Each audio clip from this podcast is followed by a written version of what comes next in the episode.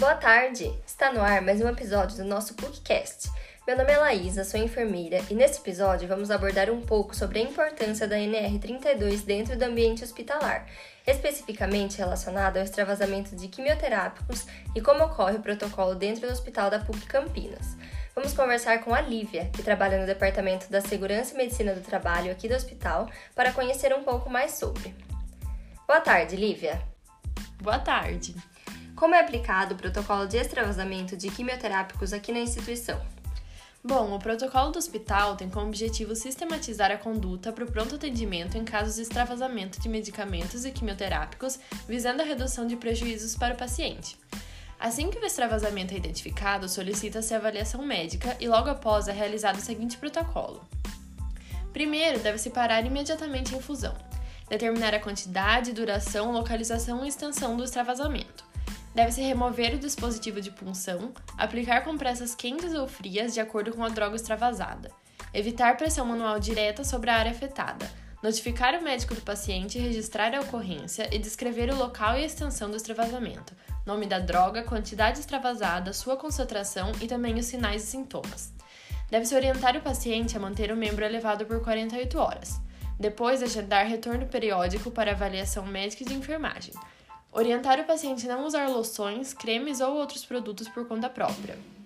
Orientar também para evitar exposições ao sol e reportar alterações como eritema, ulcerações e necroses. Aplicar compressas mornas por 30 minutos.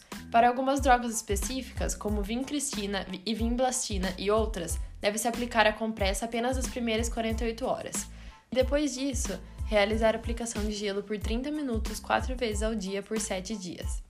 Para o restante dos quimioterápicos, aplicar compressas geladas por 30 minutos quatro vezes ao dia por 7 dias, e pode-se aplicar pomada tópica de fludroxicortina quatro vezes ao dia por 7 dias. Em relação aos riscos químicos para funcionários e a atuação da segurança do trabalho, quais são os principais riscos químicos dentro do ambiente hospitalar? Bom, são os medicamentos, como drogas quimioterápicas, riscos em manutenções, como os óleos lubrificantes, solventes e limpezas, na desinfecção e esterilização, como o óxido de etileno. E qual é a atuação da segurança do trabalho? A segurança do trabalho atua principalmente através da educação e conscientização dos funcionários sobre os riscos que são expostos e as medidas de prevenção e autocuidado que podem e devem ser tomadas diariamente, para minimizar os riscos e efetivamente evitar que acidentes aconteçam.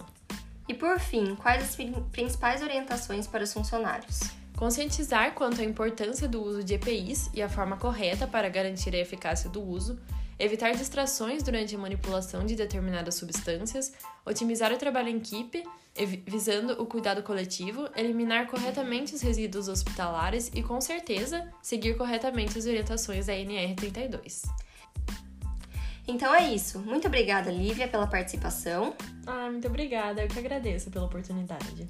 E assim encerramos mais um episódio do nosso PUCcast. Agradecemos a atenção e boa tarde.